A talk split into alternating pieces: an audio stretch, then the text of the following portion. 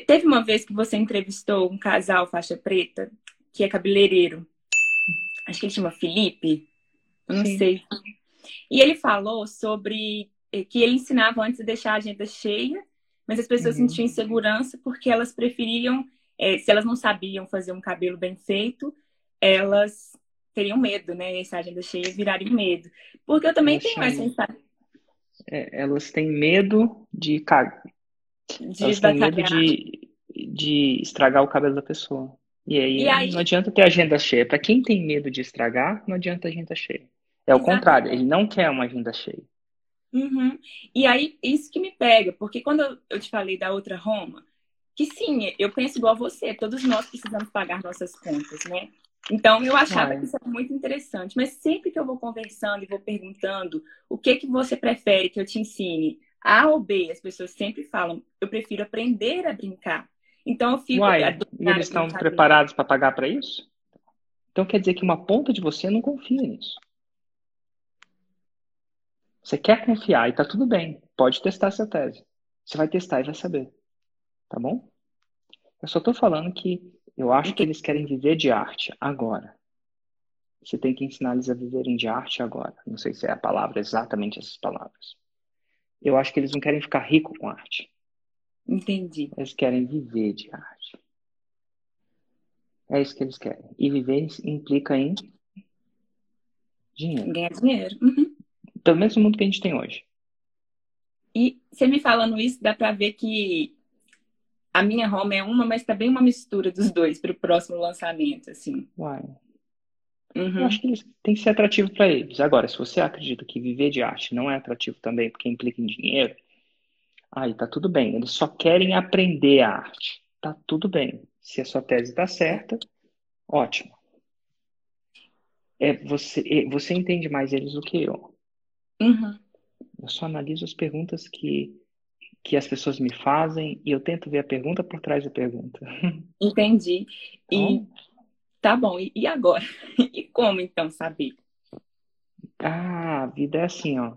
Tem que testar. Sim. Não tem como tenho... saber antes, não tem como saber antes de entrar no, no campo de batalha. Uhum. Tudo é uma especulação até você colocar em jogo. É por isso que são sete lançamentos eu tô com um marcado, né, agora. São sete depois do semente, né?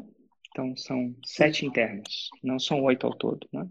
Um semente, Sim. depois sete. E é por isso que você faz sete. Porque nem eu, nem ninguém tem como saber.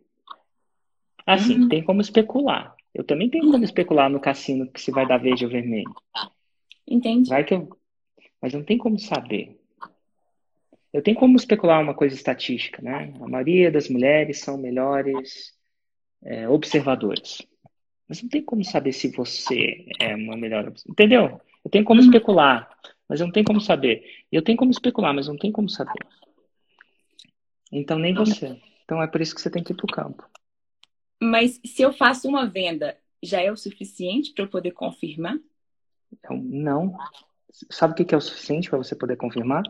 O 6 em 7. 6 em 7. Mas uma venda é um passo para essa confirmação. É diferente. Quer dizer que você pode fazer uma venda e lá na frente fazer um interno e depois mudar de ideia, trocar a Roma? Pode, muita gente faz. Mas é um passo. O primeiro beijo é o primeiro, o primeiro beijo é é a confirmação que você vai casar com o cara? Não. Não. Mas é o primeiro passo, não é? Pode ser. É um dos passos. É difícil alguém casar com a outra pessoa sem dar o primeiro beijo. Uhum. Casar, casar, né? A não ser lá no tempo da sua avó, da minha avó, tataravó, ou na Índia, que se casa por arranjo. Mas é, é importante dar o primeiro beijo? Eu acho que é. Uhum.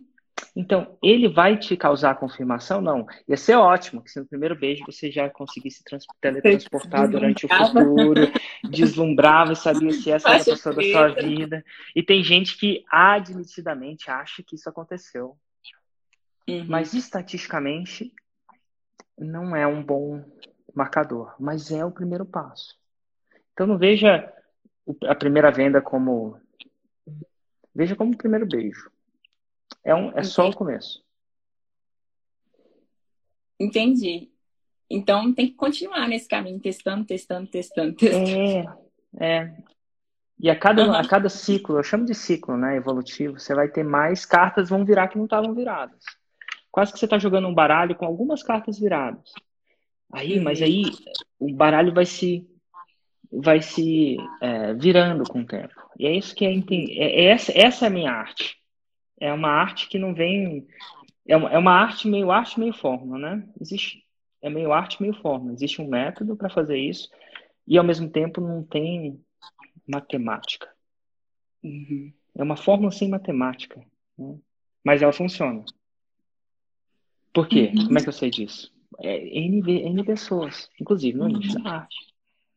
Sim. Nicho de bolo. Então, assim, é, uma, é, um, é o, o que é a fórmula.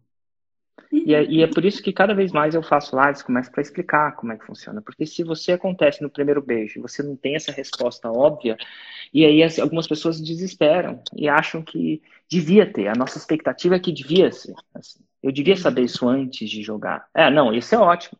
Eu também queria ter 25 anos, só que eu não tenho. ah, 25 não, mas uns 28 eu agradeceria. Entendeu? Eu não tenho. Eu tenho 43. Uhum. E Érico, é tão uhum. gostoso, né? Esse momento do primeiro beijo, esse momento que a gente está é...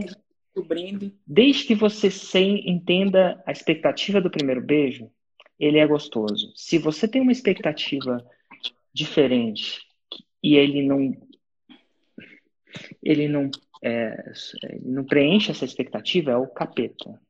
Então a primeira venda é fantástico. E se você entende o que ela significa.